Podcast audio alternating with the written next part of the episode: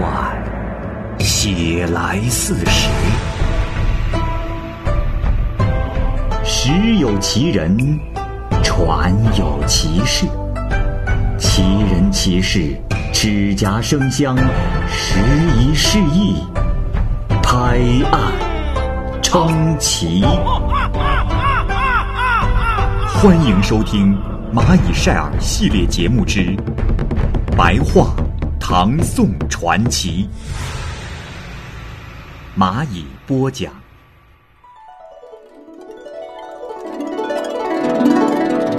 《人世传》原著沈寂寂，下集。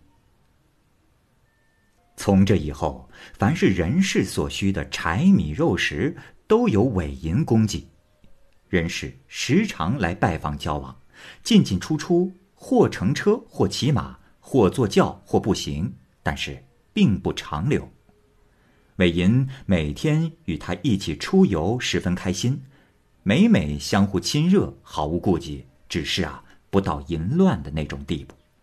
因此，韦银爱护他，尊重他，对他从不吝惜，有好吃的好喝的，也从不忘记他。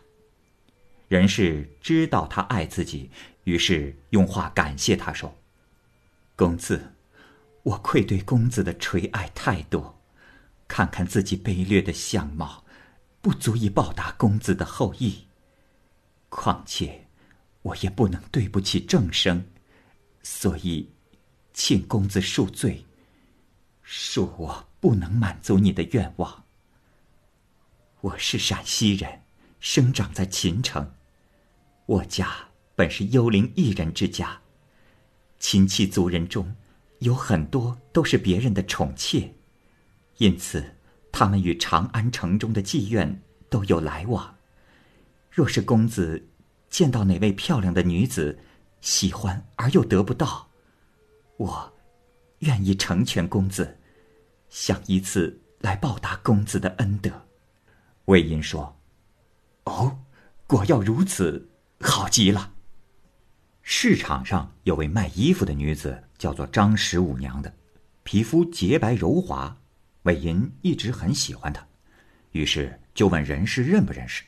任氏回答说：“啊，她是我的表妹，叫她来很容易。”过了十多天，张十五娘果然被弄来了。可是好景不长，几个月之后，韦银就厌倦了。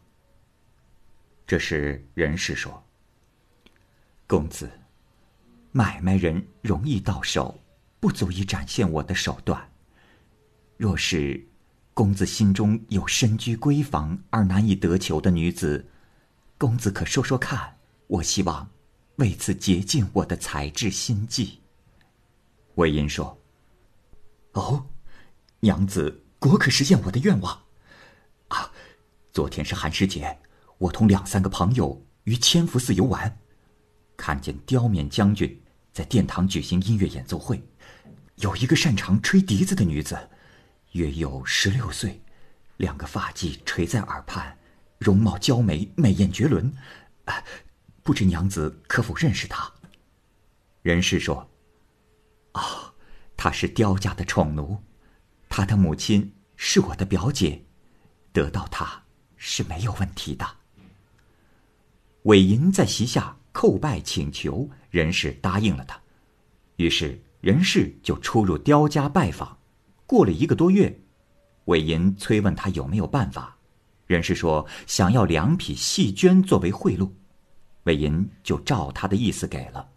过了两天，任氏与韦银正在吃饭，刁勉啊让仆人驾着青马来迎接任氏。任氏听说了此事之后，就笑着对韦银说：“这件事情保成了。原来这件事是任氏精心谋划的。开始呢，任氏施法让宠奴生病，这针灸药饵都不能使他的病减轻。宠奴的母亲和刁冕就对此事非常的担忧，准备去找巫师。任氏就暗地贿赂巫师。告知他自己有居所，让他对病人说：“搬过去住，病情就会好转。”等到巫师看病的时候，就说在家里对病人的病不利，应该搬到东南方的某所房子里去，以获取生气。就这样，刁勉与宠奴的母亲查看了那个地方，正是任氏房子所在之地。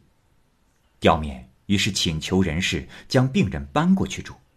任氏啊，这时假意推说房子太窄太小，刁勉就一再请求之后，任氏才答应。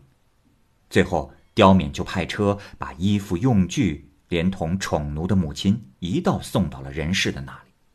刚一到任氏家，这宠奴的病呀就立刻好了。没过几天，任氏就悄悄的引韦银来与宠奴私通，过了一个月就怀孕了。宠奴的母亲这是害怕了，急忙带着宠奴回到刁勉那里，从此就断绝了来往。这一天。任氏对郑六说：“公子，可能筹得到五六千钱，我打算为公子赚一笔钱。”郑六说：“哦，果真如此啊！”于是向别人求借，得了六千钱。任氏说：“公子，有人在市场上卖马，那马的大腿上有块黑斑，若是看到，就把它买下留着。”郑六就到市场上，果然看到有个人牵着马求售，黑斑生在马的左腿上。郑六马上就把他买了下来。他妻子的兄弟啊，就讥笑他说：“哎，我说郑六啊，你买下这么个马干什么呀？啊？”郑六也没有理他们。没多久啊，人事又说：“公子，这马可以卖了，能卖三万钱。”郑六就去卖它，有人出两万钱，郑六不肯卖，整个市场上的人都和他说：“哎呀，我说郑六啊，你当初买这匹马就贵的要死，现在有人求卖，还不赶紧卖掉，还当个宝贝似的，真是见鬼！”郑六二话不说，骑上马就往家走，买马的人尾随跟到家门口。而且是一再加价，一直加到了两万五千钱。郑六啊，还是不肯卖，说：“不行，呃，这个马我是要卖三万钱的，少一分我都不卖。”这时，他妻子的兄弟们就聚在一起骂他。这时，郑六动摇了，迫不得已就把马卖了出去，到底还是没能卖上三万钱。过后，他悄悄地问买主，问他买这匹马的原因是什么。那买主说：“原来应招县有一匹大腿上长黑斑的玉马，死了三年了。这个养马的官吏得不到任满，就要被解职。这官府呢，向他征收赔偿马匹的折价，共计是六万钱。若是赔钱是六万钱，若是他能以半价三万的价钱买到这匹马，那么他能够少赔一点。另外啊，如果有了这匹马充数。”那么三年来喂马的饲料钱也都全归了他，这样赔偿的钱数就少，所以就买下了。有一回，任氏因为衣服破旧，向韦银要衣服，韦银呢就准备了整匹的绸子给他，可是任氏却不要，说：“啊，公子，我想要做好的衣服。”韦银啊。就叫做买卖的张大去替他买，让他自己去见人事，问他想要什么样的。张大见到了人事，回来惊讶的对韦银说：“呃，老爷呀，哎，那人事定是天上神仙的亲戚被你偷下来了，而且这还不是人间应该有的。老爷，我看你还是赶紧把他送回去吧，啊，不要惹祸。这。”足以说明他容貌之动人到了如此地步。至于买衣服一定要买做好的，而不自己缝纫，这其中的原因就不得而知了。就这样过了一年多，郑六调任武官，任命他担任怀里府的果毅尉，住在金城县。这时郑六刚有妻室，虽然白天在外游乐，但是晚上还是必须回家睡觉的。所以啊，常恨不能每夜与人事欢会。这郑六准备赴任时，就邀请人事啊与他一道去。人事呢不想去，说：“公子同行只有十天半月，并不能尽情欢会。你算算日子，给我留点吃的，让我平平稳稳的住着，等你回来。郑六是恳切的请求，任氏却愈加的拒绝。郑六呢，就请来了韦银帮忙。韦银与郑六是再三劝导，并问他拒绝的原因是什么。任氏是过了很久才说道：“这，我也不瞒二位公子了。有位巫师说，我这一年西行不利，所以不想去。”郑六十分疑惑，也没想更深方面的原因，与韦银一道大笑着说：“啊，这，哈哈哈哈哈娘子啊，呃，你这么智慧过人的人，怎么会被妖言所惑呀？这是为什么呀？啊？所以啊，坚持要请他同去。”任氏说：“公子，如果巫师说的话是可信的，那我就白白的为公子送了命。”这对公子有何好处啊？这两个人都不信，说哪有这样的道理，还是坚持让他一块儿去。人事不得已，只好一同去了。韦银把马借给任氏，在临高为他俩饯行，相互挥手道别而去。过了两夜，到了马嵬，任氏骑马走在前面，郑六骑驴赶在后面。女奴另外乘着坐骑，又在他俩的后面。这时，西门羽人，羽人养马的人，在洛川训练猎狗已经有十天了。他们正好在路上遇着，这时猎狗啊就从草丛中跳了出来。郑六就看见人是忽然从马背上坠落在地上，现出原形，向南逃奔。猎狗在后面拼命的追赶。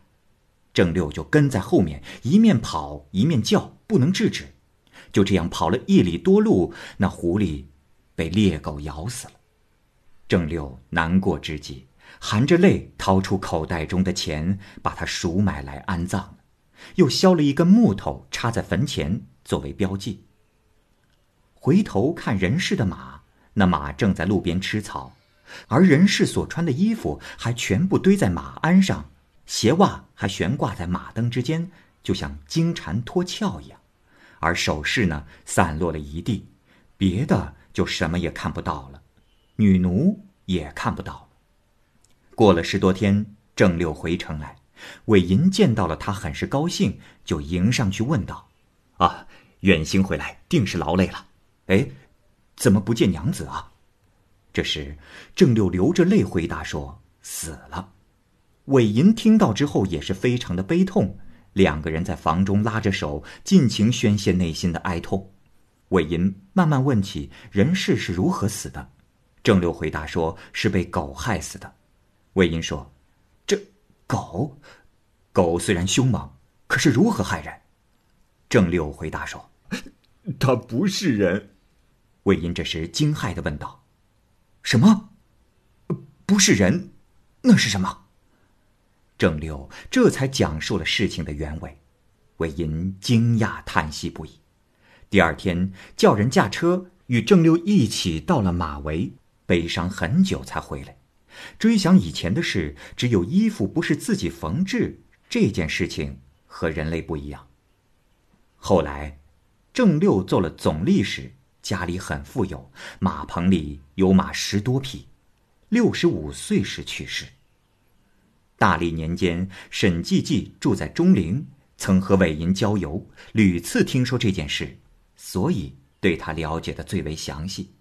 后来，韦银做了殿直侍御史兼陇州刺史，一直到死也没回来。唉，动物的感情中也有人性，遇上暴力也不失节，能为心爱的人牺牲自己的生命。即使今天的妇女，也有不如她的。可惜郑生不是精细有见识的人，只是喜欢她的美色，而不了解她的情感性格。当初遭遇此事的，假使是见识深刻的人，必定能从中抓住变化的道理，了解神灵和人的关系，写出华美的文章，传达出精微奇妙的感情，而不仅仅。只是欣赏他的风情仪态了，这真是可惜呀。建中二年，左拾遗沈济济和金武将军裴寂、京兆少尹孙成、户部郎中崔须、右拾遗陆淳都被贬官去往东南，从秦地到吴地，水路陆路都一道走。当时前拾遗朱放因为旅行出游，也跟着我们，经过颍水和淮水，船只相并顺流而下，白天在一起饮宴，夜晚。在一起闲谈，每个人各自讲述奇异的见闻。众人听说了人世的故事，都深为惊异感叹。于是，请季季为他作传，来记述这件奇异的事情。沈季季便撰写了这篇文章。好，这个故事就先讲到这儿。欢迎您继续关注《蚂蚁晒尔》系列故事《白话唐宋传奇》，感谢您的收听，我是蚂蚁。